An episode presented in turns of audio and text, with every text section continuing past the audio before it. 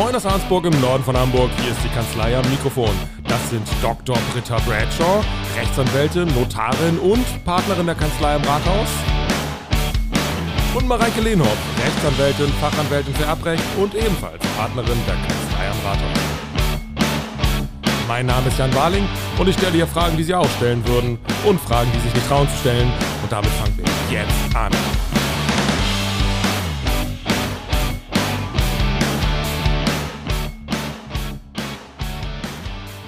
Ja, wir machen heute eine etwas traurigere Folge irgendwie, aber ich bin sehr froh, dass wir sie machen, weil sie, glaube ich, auch eine sehr tröstliche Komponente hat. Wir wollen heute mal darüber sprechen, was man tun kann, tun sollte, wenn ein lieber Mensch im eigenen Umfeld verstirbt, stirbt, also auch ganz akut in der Situation und vielleicht der ein oder andere, der das dann gehört hat, ähm, auch in dieser natürlich trotzdem noch sehr ohnmächtigen Situation doch ein bisschen Trost darüber erfährt, dass er weiß, was zu tun ist in dieser mhm. Situation.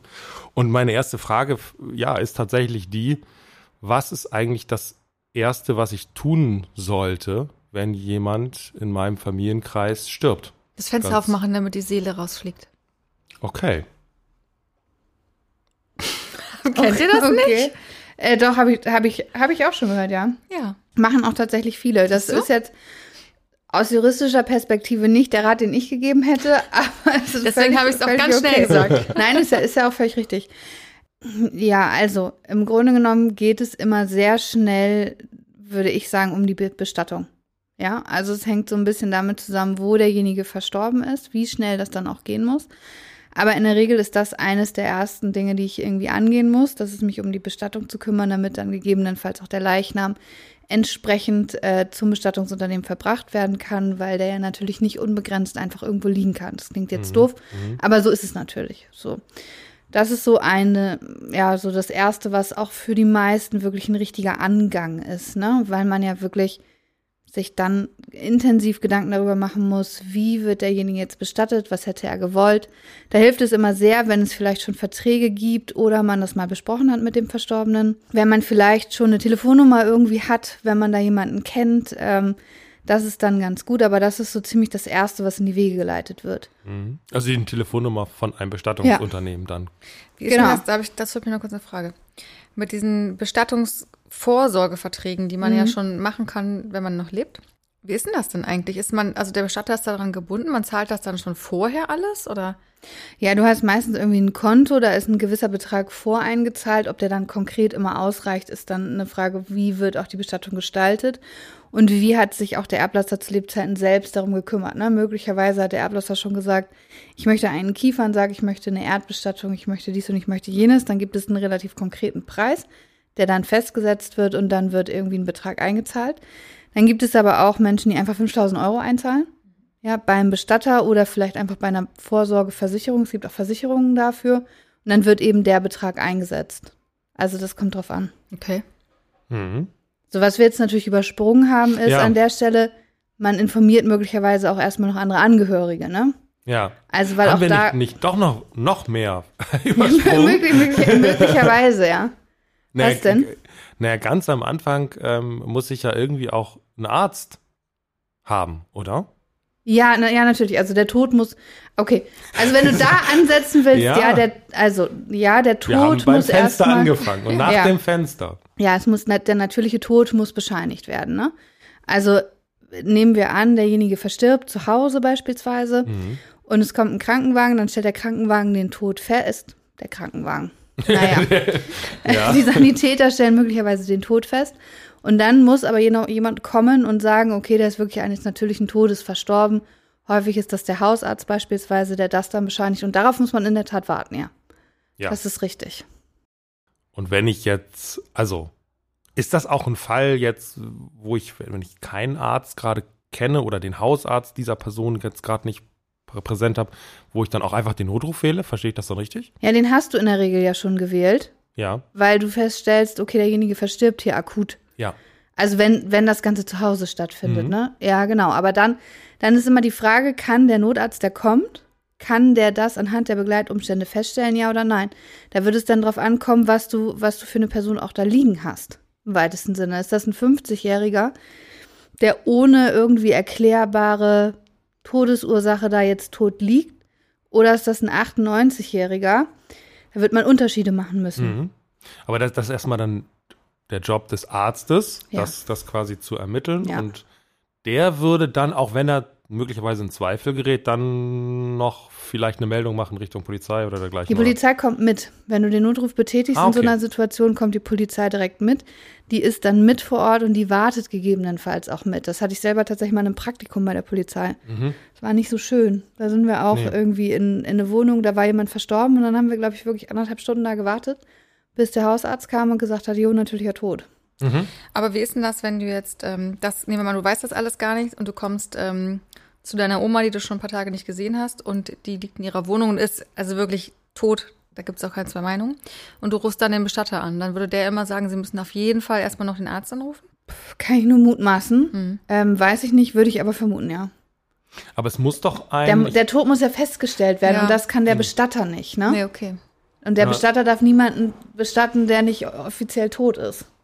Zum Glück, ja. Ist da nicht äh, Totenschein so ein Wort, was ich zumindest jetzt gerade so im Kopf habe? Und das ist doch etwas, was ein Arzt macht, ne? Mhm. Genau, wahrscheinlich. ja. Deswegen könnte es dann sein, dass wegen des Totenscheins schon Ja. man nicht dran vorbeikommt, ne? dass Ja. irgendwie ein Arzt dabei ist. Gut, jetzt, jetzt bin ich nochmal wieder zurückgesprungen in der Reihenfolge der Geschehnisse. Ähm, wir haben Arzt, wir haben äh, das Bestattungsunternehmen.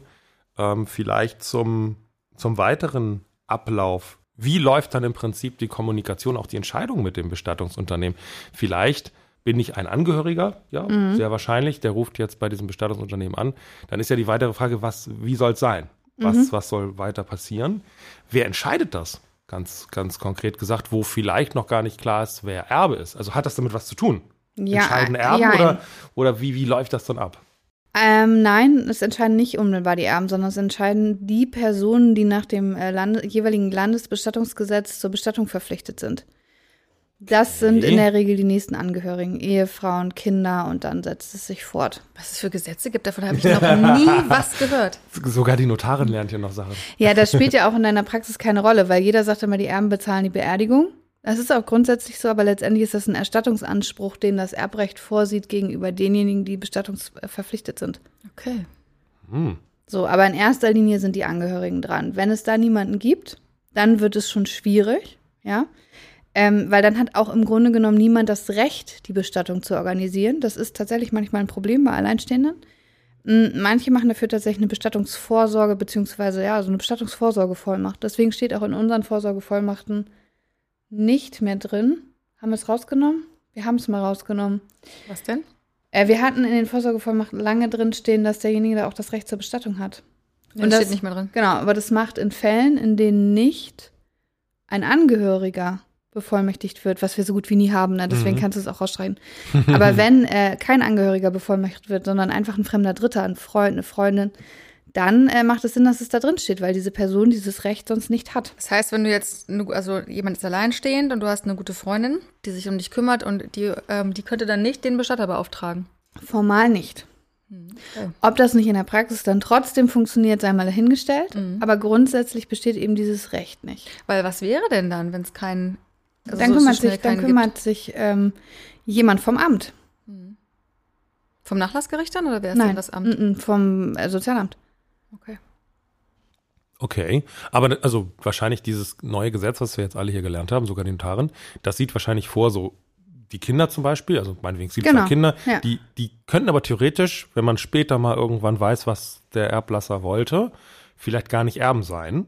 Ja. Und das ja, ist ja. erstmal dafür egal. Die sind trotzdem die Entscheider an dieser ja, Stelle, das sind die Entscheider wie und das, das läuft. genau, das sind die Entscheider und das sind auch diejenigen, die den Bestatter beauftragen und damit sind es auch diejenigen, die den Bestatter bezahlen. Genau, also faktisch, letztendlich, aber genau, genau. Das ist ein ganz normaler Vertrag, so Mhm. wie jeder Vertrag, wie der sonstige Vertrag auch. Und da ist es so, dass der Auftraggeber, mal Auftrag, ob es jetzt ein Auftrag ist, weiß ich ehrlich gesagt gar nicht, aber derjenige, der eben die Bestattung bestellt, in Anführungszeichen, das ist auch derjenige, der sie dann formal erstmal bezahlt. Im Zweifel dann eben die Kinder, die Ehefrau. Sehr häufig sind das dann ja auch die Erben. Aber wenn es eben nicht die Erben sind, dann können diejenigen, die es bezahlt haben, Regress verlangen. Können sagen, liebe Erben, kommt bitte dafür auf. Ja, Die kriegen es dann wieder. Was ist, wenn jetzt diese beiden Kinder, die das jetzt machen, wenn die sich in gewissen Punkten jetzt uneins sind? Also Mhm. der eine sagt, Mensch, äh, nee, das hätte der Papa so gewollt und der andere sagt, nein, er hat doch immer gemeint so. Äh, Was macht dann der Bestatter? Die müssen sich einigen. Mhm. So, also es ist ganz platt, aber die müssen sich einigen. Also im, im Worst Case kann man vielleicht noch irgendwie das äh, Betreuungsgericht dazu anhören oder so, aber eigentlich macht auch das keinen Sinn. Ähm, nein, die müssen sich einigen. Ja.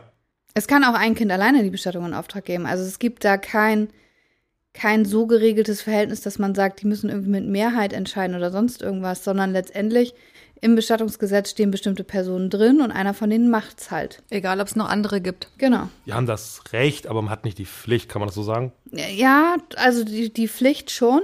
Aber wenn die, die Pflicht nicht wahrgenommen wird, dann springt auch da wieder das Sozialamt ein und würde dann aber wiederum die Kostenerstattung zunächst mal von denjenigen, die nach dem Bestattungsgesetz verpflichtet gewesen wären, verlangen und nicht erstmal von den Erben. Ja. Okay. Was, was haben wir noch? Was passiert noch oder kann passieren, solange wir noch nicht wissen, wer Erbe ist oder wer Erben sind? Ähm, wie ist das zum Beispiel mit, mit dem Hausstand, mit den Dingen, die da irgendwie sind? Ja. Vielleicht ist da noch ein Hund oder eine Katze oder wie oder was. Ähm, wer ist in dieser Zwischenphase, wo ich noch nicht weiß, wer ist dafür zuständig eigentlich für das Ganze? Äh, wie, wie läuft das da?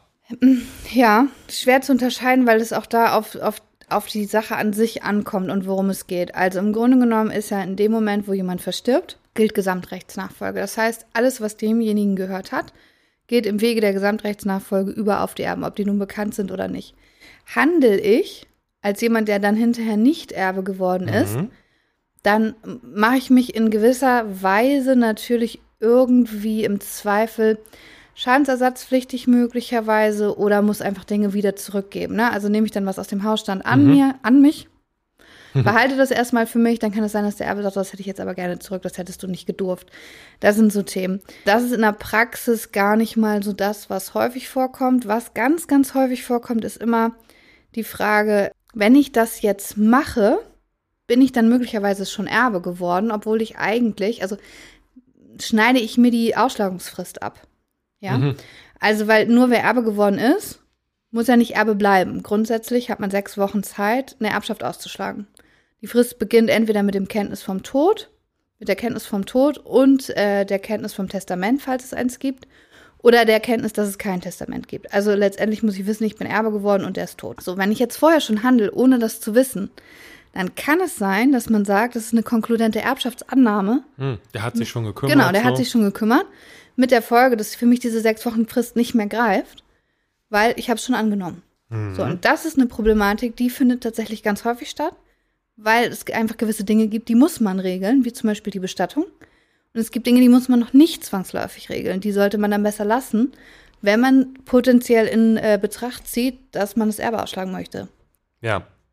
Das heißt, was wäre der Tipp? Der Tipp wäre, wenn man es noch nicht weiß, Mhm. Von einem die Finger lassen, was nicht zwangsläufig erforderlich ist. genau, also die Katze schon unterbringen, weil das Ja. wäre sonst doof. Ja. Aber ähm, keine Wohnung kündigen, keine Ja. Verträge kündigen. Also es ist ja letztendlich in dem Moment, wo die Bestattung dann irgendwann über die Bühne gegangen ist, dann ist es so, dass es für die, für die meisten Angehörigen dann erst richtig schwierig wird. Weil man dann nicht mehr so viel Trubel um die Ohren hat und sich dann überlegen muss, okay, was passiert denn jetzt und was muss ich alles regeln? So, dann wird man feststellen, dass der Erblasser jede Menge Verträge geschlossen hatte, die man gar nicht so auf dem Zettel hat. Oder auch so Sachen wie irgendwie die GZ weiter fortlaufen etc. Und von all diesen Sachen, da sollte ich, wenn ich in Erwägung ziehe, ähm, das Erbe auszuschlagen, falls ich Erbe geworden bin, in jedem Fall die Finger lassen. Ja, auch so Kündigung von Mietverträgen. Die funktionieren ja eh nicht, wenn ich nicht nachweisen kann, dass ich Erbe geworden bin. Aber wenn ich mich natürlich verhalte, als wäre ich Erbe geworden, dann wird man möglicherweise sagen, okay, es war eine Erbschaftsannahme. Oder vielleicht die Wohnung ausräumen oder so, ne? Ja, genau. wie, wie würde ich denn dann all diesen ähm, ja, auch Vertragspartnern quasi gegenüber das überhaupt ähm, mitteilen, dass ich dann Erbe bin? Wie funktioniert das? Also jetzt dem Vermieter Ja. gegenüber zum Beispiel. Das zu kannst du dann ja nur, wenn du entweder das notarielle Testament hast mit Eröffnungsvermerk oder den Erbschein. Und wir, wir trennen das nochmal voneinander. Wie komme ich, wie komme ich an den Erbschein quasi? Den Das Erbschein, eine- es ist ja so, dass du musst ja quasi beweisen, dass du Erbe bist. Du kannst ja nicht zur Bank gehen und sagen, ich möchte jetzt über das Konto verfügen, weil ich bin der einzige Sohn und ich bin Erbe. Das nimmt dir die Bank ja nicht ab. Deswegen musst du das beweisen. Das kannst du eben entweder durch das notarielle Testament, was dann eröffnet wird vom Amtsgericht, oder durch einen Erbschein. Den Erbschein beantragst du entweder beim Notar oder beim Nachlassgericht zur Protokoll der Geschäftsstelle. Wobei die meisten Nachlassgerichte das gar nicht so gerne haben und das eigentlich lieber mögen, wenn die Leute zum Notar gehen, habe ich jetzt so die Erfahrung gemacht. Aber beides geht. Jedenfalls dauert es dann eine Zeit lang, je nachdem, welches Amtsgericht und so weiter. In dem Antrag sagst du halt, äh, wer verstorben ist, was, wie die Familienstände waren, war er noch verheiratet, gibt es noch mehrere Kinder, ne, was ist alles passiert, warum bist du Erbe geworden. Das musst du dann an Eidesstadt versichern und dann wird es eingereicht zum Gericht und dann in einem Zeitraum von vier Wochen bis mehrere Monate bekommst du dann den Erbschein und das ist dann dein offizielles Dokument, was dich als Erbe ausweist. Okay. Genau, und wenn du aber weißt, du willst das Erbe annehmen, ja, dann kannst du natürlich auch schon, schon anfangen zu handeln und schauen, wie In das weit kommst Risiko du. genau, weit dann gehen, kannst du in es das, genau, dann ja. kannst du in das Risiko gehen. Ähm, zum Beispiel die GEZ, ja, die lässt sich in der Regel, also da brauchst du in der Regel keinen Erbnachweis, da reicht es, wenn du die Sterbeurkunde schickst und dann wird der Vertrag auch tatsächlich per Todestag beendet. Bei den meisten Mobilfunkanbietern funktioniert das zum Beispiel auch.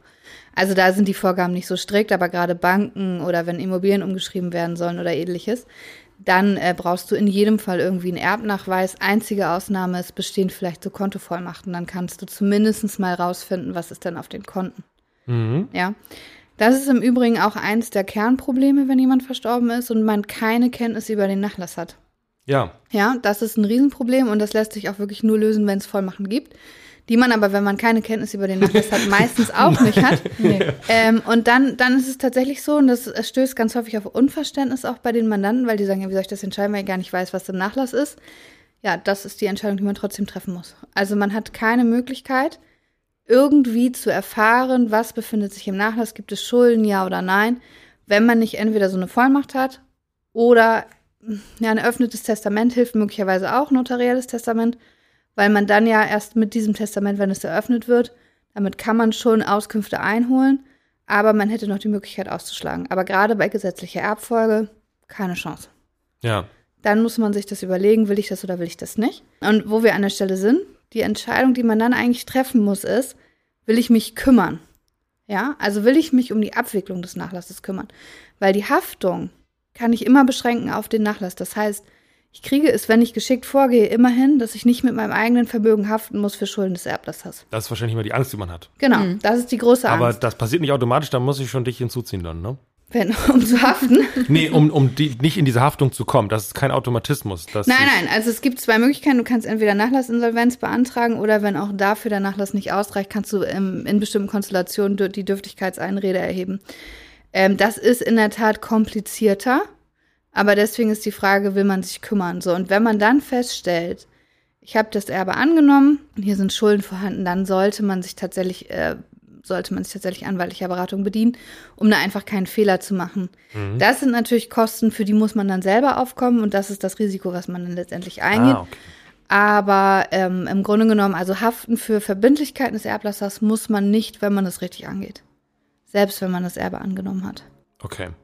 Es hilft vielen tatsächlich, ne? Die gar nicht so richtig wissen, was da war und die dann sagen, ach ja gut, okay, wenn es so ist, dann, dann lasse ich es drauf ankommen, dann beantrage ich den Erbschein und dann schaue ich mal weiter. Und bei vielen ist es dann auch tatsächlich so, dass gar nicht so Verbindlichkeiten da sind, wie man das erwartet hätte. bei manchen schon, aber bei manchen Wie auch. kriege ich denn das ganz faktisch zusammen? Also ähm, vielleicht weiß man ja gar nicht in jedem Fall, wo zum Beispiel Bankverbindungen, Bankkonten bestanden. Also wie Ja. erfährt man davon? Oder, oder kriegen Banken zum Beispiel automatisch eine Info von irgendwem? Mm, Ja, teilweise übers Finanzamt, aber frag mich da bitte auch nicht nach dem konkreten Weg. Ähm, da, also es gibt Wege und Informationen unter den Ämtern, die ich dir auch jetzt nicht so genau im Detail wiedergeben kann. Aber teilweise ja, weil dann das Finanzamt, Erbschaftssteuerfinanzamtsmitteilung abfordert. Ähm, aber wie das, wie das konkret funktioniert, weiß ich nicht. Letztlich ist es ja so, wenn du Erbe geworden bist, dann werden dir irgendwann ja auch die Sachen des Erblassers, die, die kannst du dann ja in Besitz nehmen. So, und dann fängt man natürlich an und sucht erstmal. Was gibt es da? So, und dann kann man sich halt von, von der EC-Karte, die man im Portemonnaie findet, äh, weiter vortasten. Ne? Zweifel Ja. wissen die Banken das untereinander. Es gibt auch die Möglichkeit, über gewisse Bankverbände Abfragen zu machen, wo bestanden denn Konten, das geht auch. Und dann wird recherchiert. Ja. Das kann aufwendig sein, ja. ja. Okay. Ich glaube, wir müssen zumindest für mich nochmal diese, diese verschiedenen Dokumente auseinanderhalten. Vielleicht Erbschein ja- und Notar. Ja, nee, Ja. also, also ich, wir fingen ja doch an beim, beim Totenschein. Ja. Totenschein vom Arzt. Dann hatten wir, glaube ich, Dann kommt die Sterbeurkunde Sterbeurkunde. Vom Amt, vom Standesamt. Amt, ja. vom Standesamt. Vom Standesamt, genau, was für den Tod letztendlich zuständig ist. Genau, weil, weil Die beantragt der in der Arzt Regel. ist noch nicht, noch nicht kom komplett die, die nee, die, genau, die der Arzt sagt nur, ist, der, ist, der ist tatsächlich tot. Ja, Genau, und dann äh, kümmert sich in der Regel der Bestatter darum, dass die Sterbeurkunden Ja. ausgeteilt werden. Die Sterbeurkunden ähm, werden dann dem, den, den Angehörigen letztlich ausgehändigt. Es passiert dann aber auch noch was Interessantes, was man auch nicht vergessen darf. Das Sterbestandesamt meldet dem Geburtsstandesamt, dass man tot ist, weil das Geburtsstandesamt zeitlebens für einen zuständig bleibt. Und das Geburtsstandesamt wiederum meldet dem zentralen Testamentsregister, hier ist jemand tot. Und sofern dann dort ein Testament hinterlegt wird, erfolgt auch die Eröffnung automatisch. Das ist auch ganz interessant. ja. Da hat man also keine große Rennerei, ne? verstehe das einfach dann von Amts wegen läuft das alles durch. Genau, wir kriegen immer mal, das, deswegen sage ich das, wir kriegen immer mal die Anfrage, ob wir irgendwie bei Gericht die Eröffnung des Testaments beantragen können. Und das, das müssen wir gar nicht, das erfolgt automatisch. Wenn man es beschleunigen will, dann kann man natürlich zum Amt gehen und sagen, hier, guck mal, hier ist die Sterbe, oder zum Gericht gehen und sagen, hier ist die Sterbeurkunde, werdet schon mal tätig, aber es läuft auch alles automatisch. Oder viele haben auch Angst, dass, dass, dass dann keiner mitbekommt, dass sie tot sind und dass Ja, genau. keiner weiß, dass es ein Testament gibt und das auch Ja. nie eröffnet wird. Ja, Das geht aber auch automatisch über diese Standesämter. genau. Voraussetzung wenn es dafür ist aber, hinterlegt ist. ja, Mhm, wenn es genau. hinterlegt ist. Also Du kannst auch privatschriftliche Testamente hinterlegen, aber sie müssen hinterlegt sein. Wenn es nicht hinterlegt ist, dann geht es natürlich nicht. Ja. Und der Erbschein ist ja was anderes als dieses Testament. Genau, also das, das sind schließt sich ja beides. raus, ne? Na, manchmal nicht. Wenn die notariellen Testamente nicht gut gemacht sind, dann kann es auch nochmal einen Ah, Okay. Erbschein erfordern. Aber im Grunde genommen ist es so, dass man sagt, der Erbschein ist eigentlich das Dokument, was dafür da ist, nachzuweisen, dass du Erbe geworden bist. Das beantragst du entweder, weil es ein privatschriftliches Testament gibt, ja, in dem der Erblasser hingeschrieben hat, ich setze Jan als mein Erben einen Punkt. Oder aber, wenn es kein Testament gibt und die gesetzliche Erbfolge greift. Dann beantragst du einen Erbschein. Wenn du das nicht möchtest, ja, und sagst, ich möchte das eigentlich zu Lebzeiten schon so regeln, dass meine, meine Angehörigen, meine Erben keine Probleme haben, dann kannst du ein notarielles Testament machen und das wiederum ersetzt dann den Erbschein. Dann brauchst du den nicht, machst den überflüssig sozusagen. Dann, das muss dann aber, deswegen sagtest du sowohl als auch, das muss so klar dann sein, dieses Ja. Testament, dass jeder versteht, der es liest, okay, du bist Erbe. Ja, ja, genau, genau. So. Also es ist zum Beispiel immer schwierig, manchmal, ähm, heute kommt das nicht mehr so vor. Das hat sich einfach, glaube ich, durch die Rechtsprechung in den letzten Jahren auch rauskristallisiert, was geht und was geht nicht. Aber wenn Bedingungen im Testament sind, ja, also zum Beispiel, ich setze meinen Ehemann als Alleinerben ein und meine Kinder werden Erben nach dem Längstlebenden, aber nur, wenn sie Folgendes nicht gemacht haben. ja, okay, Ja? dann muss man erstmal forschen, ob das, Genau, dann ist dieses, wenn sie Folgendes nicht gemacht haben, etwas, was zu klären ist im Erbfall und das dann wiederum über die Abgabe einer eidesstattlichen Versicherung, was uns letztendlich zum Erbscheinsantrag führt, weil genau das muss man auch beim Erbscheinsantrag machen. Ja, okay. Nur wenn sie nicht Jura studiert haben, zum Beispiel. Wenn man so eine Ja, gängig ist nur, wenn sie, wenn sie ihren Pflichtteil nicht Geld gemacht haben, beispielsweise. Ne? So, das sind so übliche Klauseln. Die man machen kann, aber man muss halt wissen, wie man sie formuliert. Gut. Habe ich dann so auch als Erbe auch so ganz viele Informationspflichten? Also ich muss dann schon wahrscheinlich das zum Beispiel der Rentenversicherung mitteilen. Mhm. Solche Sachen. Ich glaube, auch das geht automatisch. Ähm, die Rente weiß das meistens mit als erstes, das läuft auch über die Ämter. Die Rente äh, bucht auch eigenverantwortlich zurück. Das ist ganz erstaunlich. Das sind so ziemlich die einzigen, die einfach von deinem Konto abbuchen können.